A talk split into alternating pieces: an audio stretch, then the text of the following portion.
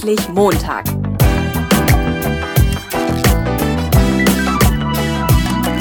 Ein Podcast von und mit Heiko Link. Ja, herzlich willkommen zum zweiten Teil aus äh, Paderborn mit Dr. Kurt Smith ähm, von, Kott, von der Kottmann GmbH. Ist es ja jetzt, ne? genau. Ähm, wir haben über Kooperationskultur gesprochen und wir haben darüber gesprochen, haben so einen schönen Cliffhanger gemacht beim letzten Teil. Ganz hervorragend. Ähm, wie kann man denn Vertrauen in so einem äh, Unternehmen schaffen? So, und was hat man nochmal gesagt? Da gab es drei Bausteine, waren es, ne? Ja, drei Dimensionen des Drei Vertrauens Dimensionen. nennen wir es. Ja, okay. Nämlich welche waren das nochmal? Selbstvertrauen, Ja. Vertrauen in meine eigenen Fähigkeiten. Okay. Dann das Vertrauen in meine Kollegen, das Ja. nennen wir Verbundenheit. Ja. Und das Vertrauen in die Sache, das heißt Sinnhaftigkeit. Okay, da haben wir sogar vier, ne? Nee, Selbstvertrauen, Verbundenheit und Sinnhaftigkeit. Okay, Selbstvertrauen, Verbundenheit und Sinnhaftigkeit. Na, letzt, vor zwei Wochen war ich noch ein bisschen wacher. Nein. okay, ich gebe zu, wir haben es ganz frech direkt hinterher aufgenommen. Ähm, so, Selbstvertrauen muss ich doch als Mitarbeiter wahrscheinlich selber irgendwie auf die Kette kriegen, ne? oder? Ja. Ja, Kann ich nicht als selber. Führungskraft wenig machen, ne? Doch, oder? jede Menge. Ja? Äh, Das ist sogar äh, eine ganz zentrale Aufgabe der Führungskraft. Es Ja? geht eigentlich darum, äh, dass man ähm, dem Mitarbeiter, ähm, man redet ja immer sehr viel über Zielvereinbarung. Ja. Und Ziel ist eigentlich das, was ein Mitarbeiter tun soll. Was man immer vergisst, den Mitarbeitern zu sagen, ist, was der Mitarbeiter tun darf. Oh, Und was er tun darf, ist also sein Entscheid Entscheidungsrahmen. Wo ist er der kleine König? Wo er die Entscheidung treffen kann. Und dann auch nicht mehr ich als sein Vorgesetzter.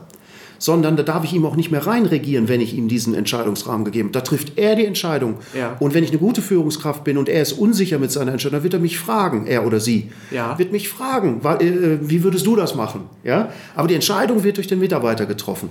Und wenn man diesen Entscheidungsrahmen einräumt, und ihn damit natürlich auch nicht überfordert. So ein Entscheidungsrahmen muss angepasst sein an die entsprechende Person. Der eine ist überfordert mit einem riesen Entscheidungsrahmen, ja, und der andere lechzt danach. Der will endlich was entscheiden dürfen. So, und wenn man diesen Entscheidungsrahmen einräumt und dann hat der Mitarbeiter die Möglichkeit, Erfolge zu, einzufahren, dann entwickelt er Selbstvertrauen. So, wenn ich aber jetzt wenig Selbstvertrauen habe und jetzt kommt so ein super netter Chef und gibt mir so einen Entscheidungsrahmen, Ja. dann sage ich doch vielleicht auch mal, ach nee, lass mal, ich schaff das doch gar Ja, nicht. dann ist er zu groß. Das muss Dann ich ist er genau. zu groß. Das Okay, ist das muss ich dann- ja. Deswegen vielleicht mal generell zum Führen in das ist ganz wichtig an der Stelle. Führen in einer Kooperationskultur ist extrem schwierig. Man muss auf, äh, eingehen auf die Mitarbeiter, man muss auch einiges an Handwerk beherrschen, Ja. um in so einer Kooperationskultur führen zu können, während es in einer autoritären Kultur sehr einfach für die Führungskraft ist. Ja? Der Mitarbeiter hat zu tun, was ich sage, Ende der Diskussion. Das ist einfach, da kann jeder führen. Jeder kann das. Jeder kann in einer autoritären äh, äh, Kultur führen. Ja? Da braucht man keine besonderen Fähigkeiten für. In einer Kooperationskultur, ja. das ist so. Wir sind heute ganz schön und letztes Mal auch ganz schön weit aus dem Fenster. Aber gut, okay. ich bin gespannt, was kommt. Ich Aber in einer Kooperationskultur ist das äh, wirklich eine Herausforderung. Ja? Da, wie gesagt, man muss Dinge gelernt haben und so weiter. Nur es lohnt sich. Ja. Eine Kooperationskultur ist erheblich, erheblich produktiver als so eine äh, autoritäre äh, Wettbewerbskultur. Oder wir nennen die auch manchmal Zuständigkeitskultur. Ja? Und ähm, diese, ähm, man hat wirklich zufriedene Mitarbeiter, die das Unternehmen weiterempfehlen, die loyal zum Unternehmen sind. Deswegen bekommt man auch die besseren Mitarbeiter, weil die wollen dann nämlich in mein Unternehmen, weil da eine gute Kultur herrscht. Und ähm, man kann sogar nachweisen, gibt es Studien zu, die Krankenstände sinken in einer äh, Kooperation. Das hat auch nochmal auf die Kosten und so weiter Einfluss. Aber äh, die Mitarbeiter sind gesünder und zufriedener. Ja? Und äh, deswegen, das lohnt sich, diesen Aufwand zu investieren, zu erlernen, wie man kooperativ führt. Haben wir jetzt an den Verstand appelliert. Mal gucken, ob es klappt. Ja, das muss man immer sehen. Das wollen wir mal sehen. Ähm, so, das war das, äh, das war das Selbstbewusstsein. Ne? Mhm. Äh, Punkt zwei war, Verbundenheit, Verbundenheit. Vertrauen in meine Kollegen. so, das heißt, ich muss als Führungskraft dafür sorgen, dass, dass das klappt mit dem Vertrauen untereinander.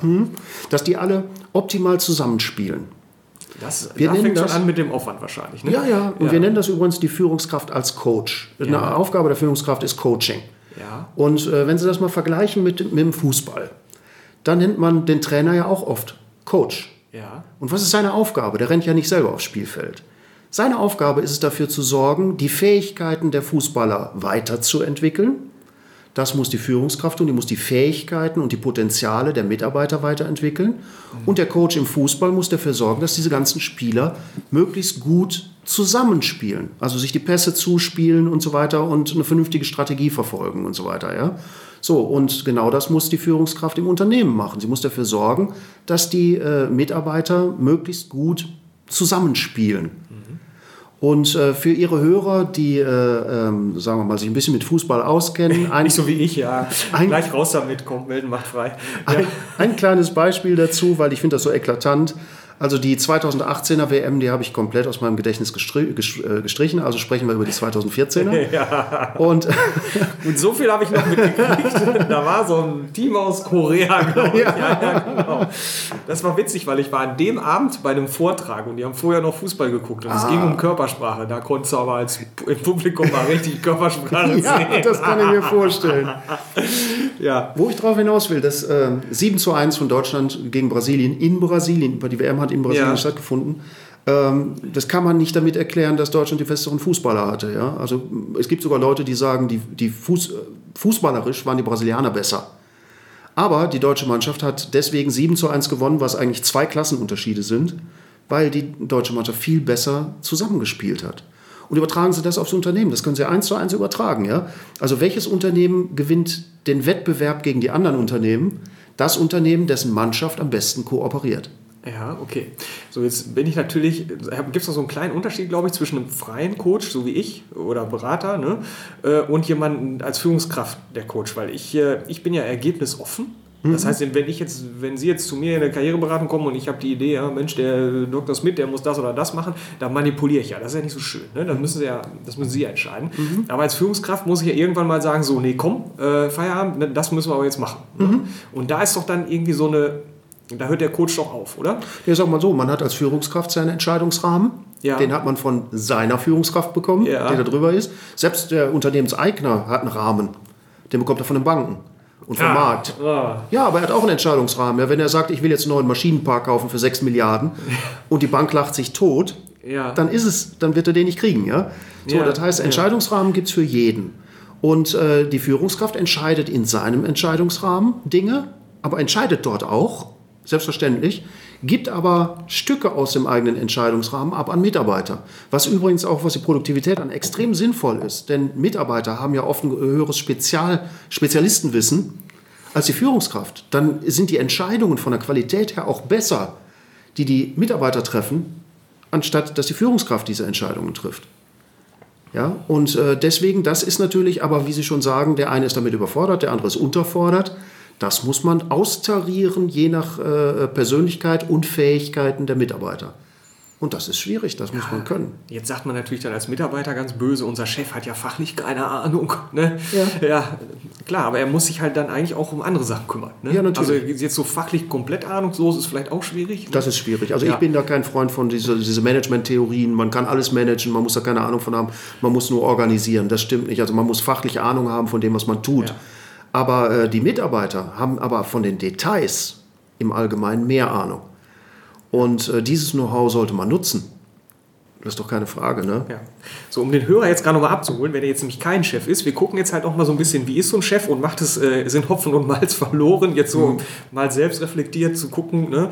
Ähm, sollte ich vielleicht wechseln oder kann man da noch was machen? Ne? Ist mhm. ja immer so eine Frage, die sich stellt. Und wenn ich wechsle, wann tue ich das? Ist äh, immer ein bisschen wackelig. Wo komme ich hin? Wird sowieso, wird es besser oder schlechter oder bleibt alles so, wie es ist? Ne? Gut, wir haben noch einen dritten Punkt, nämlich die Sinnhaftigkeit. Die Sinnhaftigkeit, genau. Ja. So. Muss auch die Führungskraft dann dafür sorgen. Ne? Klar. Ja. Zum Beispiel, indem äh, entsprechende Wertegerüste geschaffen werden. Ja und in dem äh, eine vernünftige, jetzt nicht eine abgehobene äh, äh, Mission und Vision entsteht im Unternehmen. Ja? Also, dass äh, man jetzt nicht sagt, ja, wir werden jetzt Weltmarktführer und wir erobern den Wertball, äh, Erdball, sondern dass es dann wirklich darum geht, äh, dass man ein vernünftiges Ziel setzt und den Leuten ganz klar sagt, pass mal auf, das und das ist unser Beitrag zur Gesellschaft.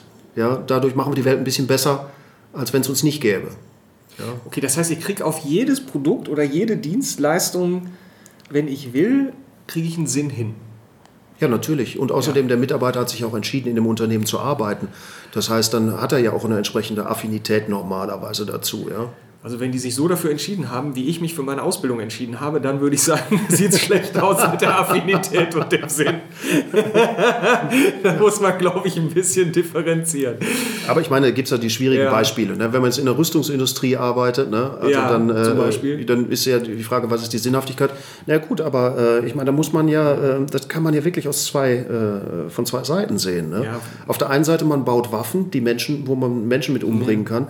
Auf der anderen Seite, wenn wir diese Waffen nicht hätten, äh, dann äh, wären wir wahrscheinlich jetzt irgendwie die Kolonie von äh, irgendwem. Ja? Also das heißt, äh, man muss auch die Möglichkeit haben, das, was man sich erarbeitet hat, irgendwo zu verteidigen. Ja? Also da kann man schon eine Sinnhaftigkeit Ich reinbringen. fürchte, gerade bei diesen extremen Beispielen kann man mehr Sinn reinpacken, als einem so lieb ist irgendwie. Also, Nein, deswegen, das meine ich, man kann verschiedene Sichten einnehmen. Auf die, ein anderes Beispiel ist, äh, wenn man jetzt, sagen wir mal, in einer ähm, Industrie arbeitet, wo man Getränke herstellt. Ja, äh, das ist die Frage, ne? Also ist das jetzt sinnhaftig oder nicht, dass die Leute leckerere Getränke bekommen? Also ich persönlich sehe da einen großen Sinn drin. Ja. Ist doch ein Stückchen Lebensqualität und Ja. ein bisschen Lebensfreude, anstatt man immer nur Wasser trinkt. Ja, und ähm, also ich finde, das ist relativ einfach. Oder nennen Sie mir doch mal einfach ein Beispiel, wo es schwierig ist. Zigaretten. Zigaretten. Ja. Ähm, wissen Sie, jemand wie ich, der an die Selbstverantwortung des Menschen glaubt, Ja. äh, und wenn sich jemand dazu entscheidet, diesen Genuss, den er ja offensichtlich empfindet beim Rauchen einer Zigarette, äh, über das Thema Gesundheit zu stellen, dann ist das seine freie Entscheidung und die hat jeder andere zu respektieren.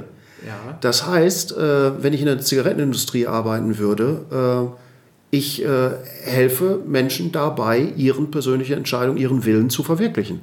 Ja. Ja, sie treffen die Entscheidung, dass ihnen das wichtiger ist als die Gesundheit. Und das liegt, ist nicht, ich sage mal so, ich darf mich ja nicht so weit über andere Menschen zu erheben, dass ich von oben herab sagen kann, das ist aber eine falsche Entscheidung, das darf man nicht tun. Ja, wenn ich jetzt natürlich Stoffe beimische, die dafür sorgen, dass wenn ich sage, ich möchte vielleicht doch meine Gesundheit wieder nach oben stellen und diese Stoffe dafür sorgen, dass das eben nicht so einfach ist wegen Entzugserscheinungen und so weiter. Dann ist das kriminell. Ja, ja okay. Dann ist das kriminell, ja. Also Ja. dann, äh, sagen wir mal so, kriminelles Verhalten steht ja wieder auf einem ganz anderen Blatt. Okay. Ja. Gut, wir wollen jetzt nicht das Raucherfass aufmachen. Äh, Genau. Also Sinn, ich hatte irgendwie einen Podcast, deswegen kam ich da jetzt auch irgendwie drauf, wo man sagt, also ähm, mit der Mentori-Stiftung, wo man sagt, jeder muss halt für sich selber seinen eigenen Sinn irgendwie drin definieren. Und jetzt, wir waren ja jetzt bei die Führungskraft muss irgendwie was machen. Ähm, und da habe ich jetzt gerade irgendwie überlegt, ähm, kann die Führungskraft mir einen Sinn geben oder sie kann es tun, aber dann muss er für mich auch passen. Also ich muss es für mich akzeptieren Ja, oder kann sagen, nee, finde ich Quatsch oder Ja. so. Ne? Ja, ist die Frage nur, ob man im Unternehmen arbeiten möchte, Ja. wo man sagt, was die tun, ist Quatsch. Also wenn ich jetzt, sagen wir mal, generell äh, die- die absolute Abneigung gegen das Rauchen habe und ich, dann sollte ich vielleicht nicht unbedingt in der Zigarettenindustrie arbeiten. Ne? Ja, jetzt kann man sagen, irgendein armer Knopf kriegt nur den einen Job und muss seine Familie ernähren und ja. Ja, ja, gut, äh, sowas gibt es immer. ja. ja. Gut, ähm, verlassen wir das, äh, verlassen wir das Raucherfeld. ähm, wir hatten jetzt, ähm, was hatten wir jetzt? Wir hatten jetzt die Kooperationstypen im ersten Teil. Ne? Wir haben jetzt darüber gesprochen, was für ein, äh, wie kann so ein Führungsstil sein, um, um sowas zu etablieren. Ne? Das heißt, wir hatten Selbstvertrauen, wir hatten Vertrauen untereinander und wir hatten den Sinn. Ne? Genau. Und jetzt gab es noch, ähm, was, was fehlte uns jetzt noch? Situationen, wo ich sage, ich verhalte mich nicht immer, ich bin nicht immer der gleiche Typ von Kooperationsmensch. also zum einen privat wie dienstlich, aber auch im Beruf kann ich das wechseln, wenn sich die Situation im Unternehmen ändert. Ja, aber sozusagen, so, absolut. Stellen Sie sich dazu mal einfach folgende Situation vor. Wir nennen das übrigens den Schatten der Zukunft. Das ist die Ja. Wahrscheinlichkeit dafür, dass zukünftige Interaktionen stattfinden. Ich gebe Ihnen mal ein ganz praktisches Beispiel. Stellen Sie sich einen Geschäftsführer vor, der stellt sich vor die Mannschaft und sagt, wir haben in den letzten Jahren gut verkauft, das hat alles immer wunderbar funktioniert, aber durch technologischen Wandel, unsere Produkte sind jetzt nicht mehr so gefragt. Uns geht es hundsmiserabel, äh, wir stehen kurz vor dem Bankrott, ich muss die Hälfte der Belegschaft entlassen dann sinkt der Schatten der Zukunft massiv. Ja, und äh, das, wo ich von behaupte, ist, dass wir zu Wettbewerbsverhalten führen. Also der Schatten der Zukunft von zukünftigen Interaktionen mit meinen Kollegen. Die Wahrscheinlichkeit für zukünftige Interaktionen mit meinen Kollegen.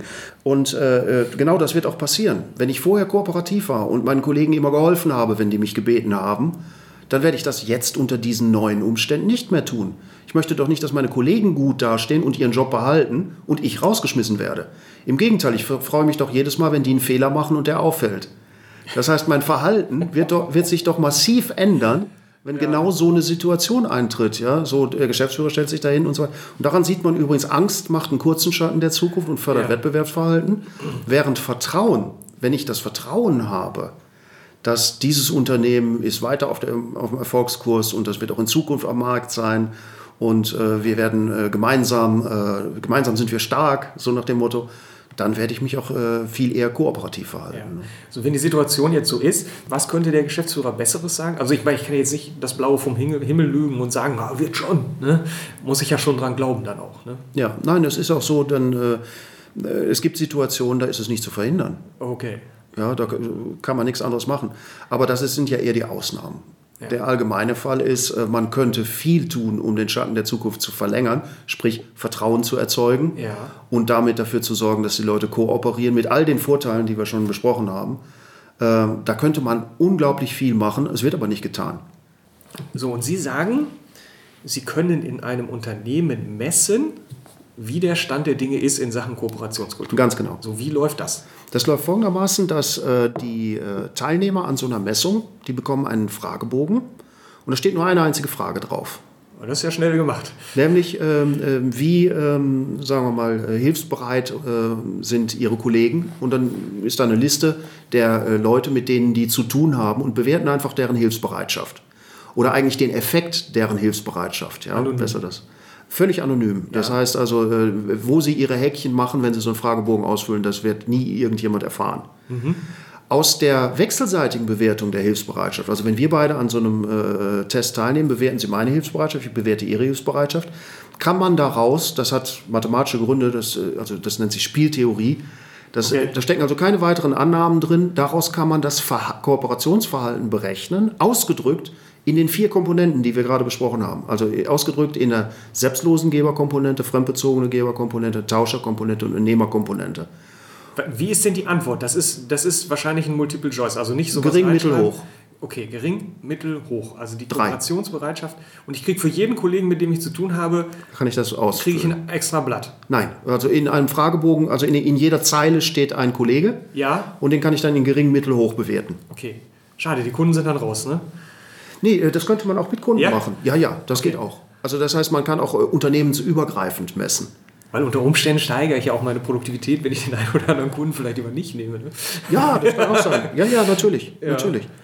Und äh, wie, wie dem auch sei, was man dann also hat bei der Messung, ist im Prinzip das Verhalten eines Menschen im Umgang mit einem anderen Menschen. Ja. Und das sind Dinge, die verschwinden auch im Datengrab. Aber so ganz anonym ist es ja nicht, ne? Weil es ist ja, die Namen stehen ja alle da, bis auf einer. Dann ist ja eigentlich klar, wer es ausgefüllt hat, ne? Nee, Moment. Äh, Nochmal, die, die, diesen Fragebogen bekommt nie einer zu sehen. Der wandelt bei uns in den, äh, in den Server. Das okay. ist ja alles elektronisch. Ja. Und daraus wird das Verhalten berechnet von einem Menschen im Umgang mit einem anderen Menschen und Ja. umgekehrt, was auch im Server bleibt. Ja. Und dann können wir im nächsten Schritt aber aufakkumulieren. Wir nennen das die erste Aggregationsebene, indem wir ihr Verhalten durch die wechselseitige Bewertung der Hilfsbereitschaft mit allen, die in einer Gruppe sind, aufaddieren und den Mittelwert bilden. Nehmen wir mal an, die Gruppe, das sind alle Mitglieder aus dem, aus dem Bereich Vertrieb. Dann hätten wir ihr Verhalten im Umgang mit Vertrieb. Dann können wir das Gleiche machen mit Sie und alle, die in Produktion sind. Dann haben wir ihr Verhalten im Umgang mit Produktion. Und dann können wir das Gleiche machen für alle, die in der gleichen Gruppe sind wie Sie. Ja. Sagen wir mal an, Sie sind in Marketing. Dann bekomme ich also das, äh, das ist die zweite Aggregationsebene. Dann bekomme ich das Verhalten von Marketing im Umgang mit Vertrieb oder von Marketing im Umgang mit äh, ähm, äh, Produktion. Ja. Ja? Und äh, das heißt, ich habe das Verhalten von Gruppen untereinander. Und dazu kann ich sogar noch unterschiedliche äh, Sichten einnehmen auf das Unternehmen, wenn das äh, im Prinzip Ordnungsschemata. Das, was wir gerade äh, kurz erwähnt haben, ist das Ordnungsschema Organisationsstruktur.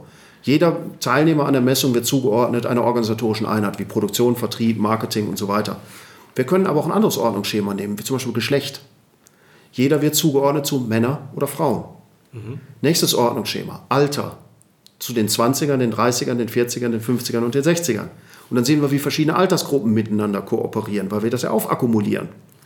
Oder äh, in internationalen Unternehmen, Nationalität ist ein schönes Ordnungsschema. Und last but not least, was ich sehr interessant finde, Hierarchie. Wie äh, die verschiedenen Hierarchieebenen miteinander kooperieren. Wir ordnen einfach jeden Teilnehmer an der Messung, der gehört zur Geschäftsleitung, der gehört zur Bereichsleitung, der gehört zur Abteilungsleitung, der gehört zur Teamleitung, der gehört zum ist Mitarbeiter. Und dann sieht man, wie die verschiedenen äh, Hierarchieebenen miteinander kooperieren. Ja? Und äh, nochmal, da interessiert uns äh, das Verhalten der Gruppen untereinander. Und das ist anonym. Ja, wir müssen mit Vertrauen anfangen, dass die Daten wirklich im System bleiben. Ja, natürlich, sonst, äh, das ist sonst, ganz klar. Äh, das ist ganz klar. Sonst sieht es schlecht aus, ne? Ja, wissen Sie, das ist ja so. Äh, stellen Sie sich mal vor, also wir machen solche Messungen und wir würden diese Daten nicht im System lassen. Und einzelne persönliche Kooperationswerte, die bekommt übrigens jeder von sich selbst zu sehen, ja. Aber die würden wir rausgeben. Wir würden zum Beispiel der Geschäftsleitung sagen, was Herr Müller, was das für ein Kooperationstyp ist im Umgang mit Produktion. Und dieser Kooperationstyp Ja. ist ein Umgang mit Vertrieb. Könnten wir ja sagen. Nur, wenn wir das tun und das würde veröffentlicht, ich weiß, das hätte wahrscheinlich sogar juristische Gründe, wegen Verletzung Ja. von Persönlichkeitsrechten. Und das nächste ist, nochmal, wir würden ja beruflichen Selbstmord begehen. Ich kann aber auch selber was reininterpretieren. Ne? Ich bewerte die Kollegen schlecht und plötzlich gehe ich am Flur daher und denke so, ah, irgendwie guckt er mich, seit ich diesen Bogen abgegeben habe, nicht mehr so freundlich an. Ob das so ist oder nicht, ist ja egal. Vielleicht sind die Daten sind nie geflossen, aber dann, dann kriege ich so einen schrägen Blick auf das Ganze. Ja, ne? aber das haben Sie übrigens bei jeder Art von Befragung. Stellen Sie sich vor, wir haben eine Mitarbeiterbefragung. Ganz normale Mitarbeiter. Man beantwortet Fragen, ja, also zu- zum Unternehmen. Und äh, naja, wie soll ich da antworten, wenn ich, da, wenn ich glaube, dass nachher der Geschäftsführer sich die einzelnen Fragebögen ansehen kann und nachgucken kann, was ich, was ich da geantwortet habe? Ja, das ist, ist die gleiche Fragestellung. Also wenn man äh, zum, prinzipiell zum äh, System, zum, zum Befragungssystem kein Vertrauen hat, ja, dann ist es natürlich schwierig. Aber nochmal, da es ja nun nicht auf Servern oder irgendeinem System des Unternehmens läuft, sondern auf unseren Servern und wir absolut nicht beabsichtigen, beruflichen Selbstmord zu begehen, äh, kann man sich da schon drauf verlassen. Ja? Okay, ähm, jetzt, wenn ich mir die Gallup-Studie angucke, ne, dann werden sie ja wahrscheinlich relativ häufig nicht so schöne Ergebnisse zutage fordern. So ist es. So ist es. Ja. Und dann ist ja die Frage, wollen die Leute das wirklich wissen? Ne? Ich hatte äh, schon gesagt, ich habe mal gearbeitet äh, für ein SAP-Systemhaus und dann gibt es dieses Modul Business Warehouse BW und das haben die mal entwickelt. Und da kann man so schön Daten unten echt rausziehen und kann die dann nach oben wieder rausbringen, so in so eine präsentable Form, so schön fürs Meeting, für den Vorstand, für die Bank, wie auch immer. Und dann haben wir es entwickelt und dann haben die gefragt, Mensch, äh, liebe Kunden, ihr habt das ja jetzt ja getestet, was für eine Funktion fehlt euch denn noch? Was hättet ihr gerne? Und fast alle haben gesagt, es wäre schön, wenn da jetzt oben so hässliche Daten rauskommen, dass ich mit zwei, drei Klicks äh, einfach Schöne draus machen kann. Äh, das wäre doch wunderbar. und das hab, ich habe in der Schulung gesessen bei einem Kollegen und der hat damit diese Schulung begonnen und in dem Moment war ich raus. Also ich hätte eigentlich auch direkt rausgehen können und ich habe eh nichts mehr mitgekriegt. Ne? Weil ich dachte, das macht überhaupt, jetzt sind wir wieder beim Sinn, ne? macht gar keinen Sinn. Ne? Übrigens, Sie haben gerade sehr schön äh, eine Wettbewerbskultur besprochen. Ja. Denn äh, wenn ich äh, irgendwo schlechte Daten habe, ja, und äh, ich möchte die, ich habe Angst, die zu präsentieren. Ja. Ja, ich möchte die, ich möchte die schönen. Ja.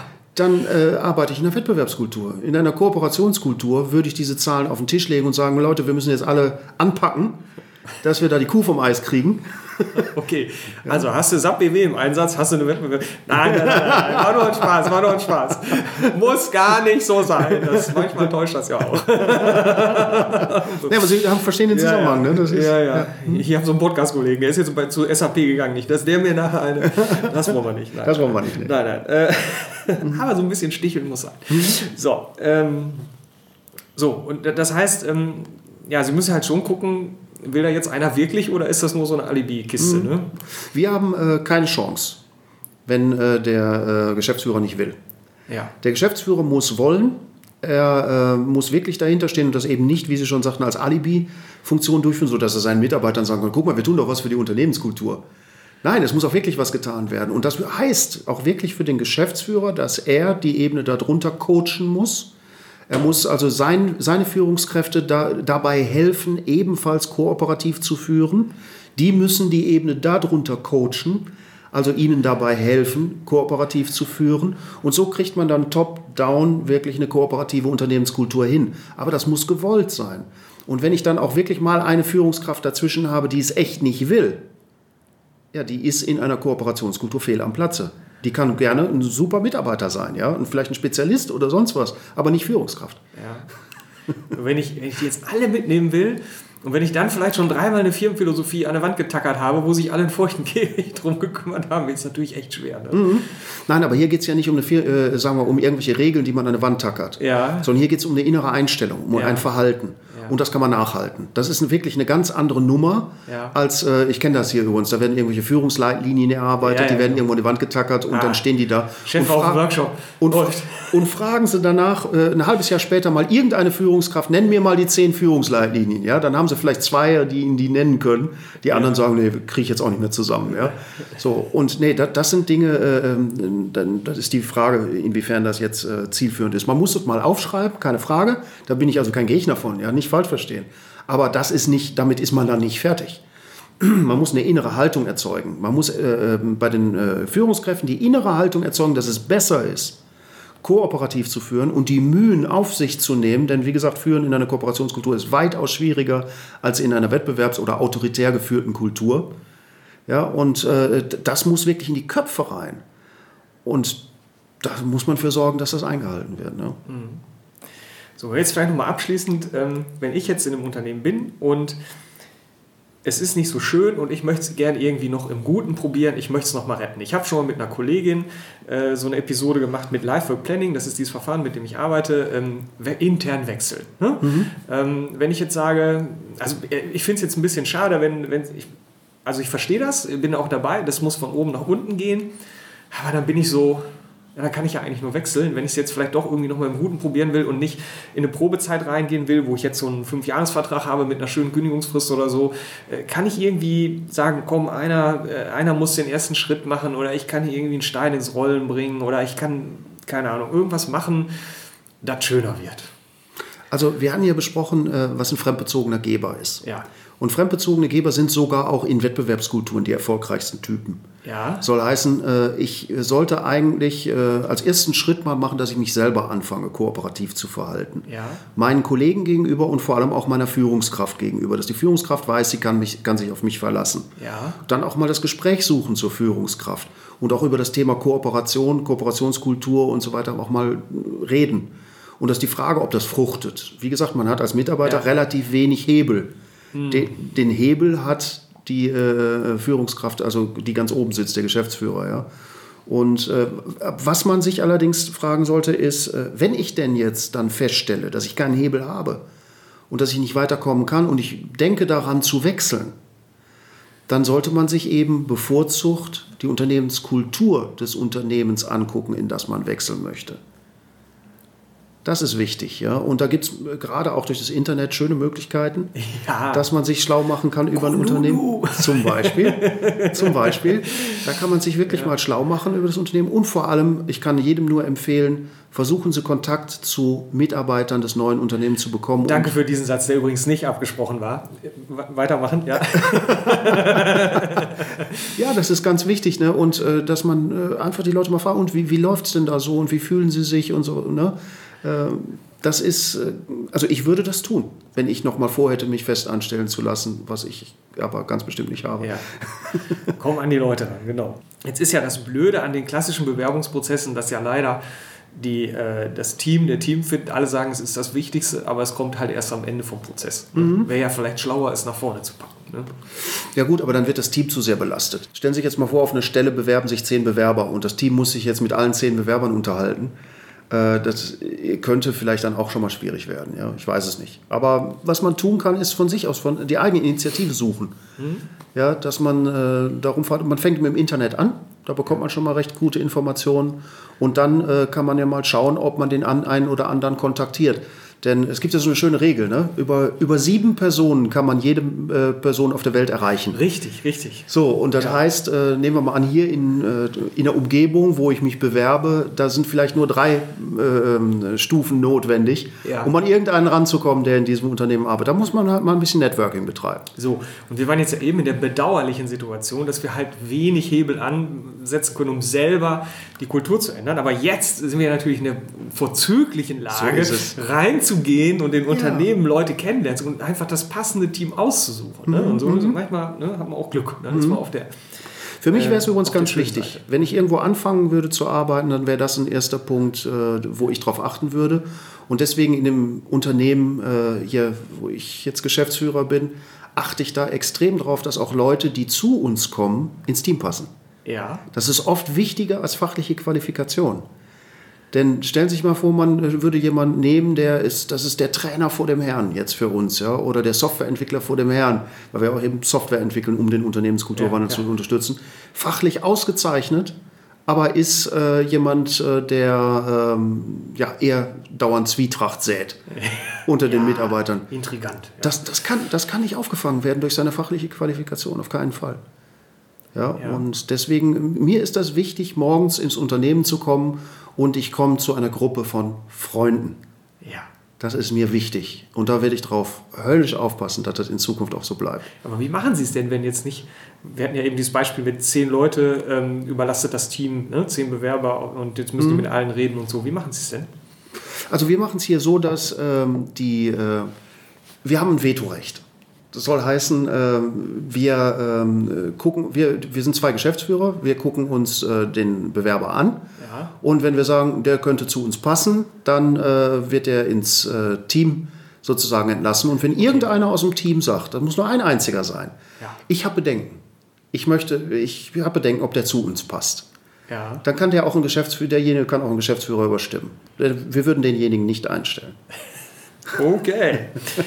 So, jetzt so als allerletztes Hinweis, Sie haben auch noch zwei Bücher geschrieben, vielleicht können wir noch einen Buchtipp mit reingeben, sehr gerne. Wir sind ja hier bei Kooperation, Unterstützung und so weiter. Nicht? Da darf Ja. man auch mal auf sein Buch hinweisen, ne? wenn man schon mal eins geschrieben hat. Ist ja auch eine Menge Arbeit. Nämlich, welche haben wir da? Äh, Das ist das Buch äh, Führungsethik. Das Ja. äh, habe ich zusammen mit dem Thomas Gottmann geschrieben. Ja. Und genauso das Buch äh, von einer Wettbewerbskultur in einer, äh, zu einer Kooperationskultur. Letztes ist so ein 50-Seiter, Ja. ein Springer Essential. Das ist sozusagen so eine Kurzversion, um äh, mal so die, die Grundbegriffe einer Kooperationskultur mal kurz und bündig erklärt zu bekommen. Ja. Während das Buch Führungsethik äh, hat irgendwie, weiß ich gar nicht, 350 Seiten oder so. Und äh, da haben wir übrigens äh, sehr viele, ähm, äh, sagen wir mal, sehr interessante äh, Führungspersönlichkeiten interviewt, wie die zum Thema Führung stehen. Also sei es jetzt äh, äh, Vorstandsvorsitzende von großen Konzernen, von DAX-Konzernen, die haben wir Okay. interviewt.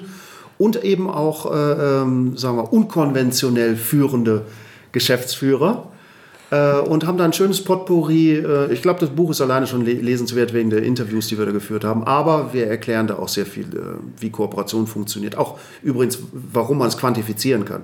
Also wie man das in Zahlen fassen kann. Also das, der Zusammenhang zwischen Kooperationskultur und Spieltheorie ist dort auch ausführlich erklärt. Ich sehe schon, mein Stapel noch zu lesender Bücher ist gerade ein Stückchen größer geworden. Herr Dr. Smith, herzlichen Dank Vielen für das Dank tolle fürs Interview. Gespräch. Ich habe eine Menge gelernt und ähm, ich finde es total spannend, halt auch dieses ganze Kooperationsding. Ich glaube, das brauchen wir auch für die Zukunft. Ja, vielen Dank auch. Herzlichen Dank und kooperativ und heiter weiter.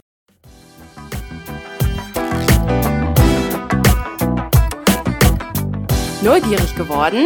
Dann gibt es weitere Informationen auf www.endlich-montag.net.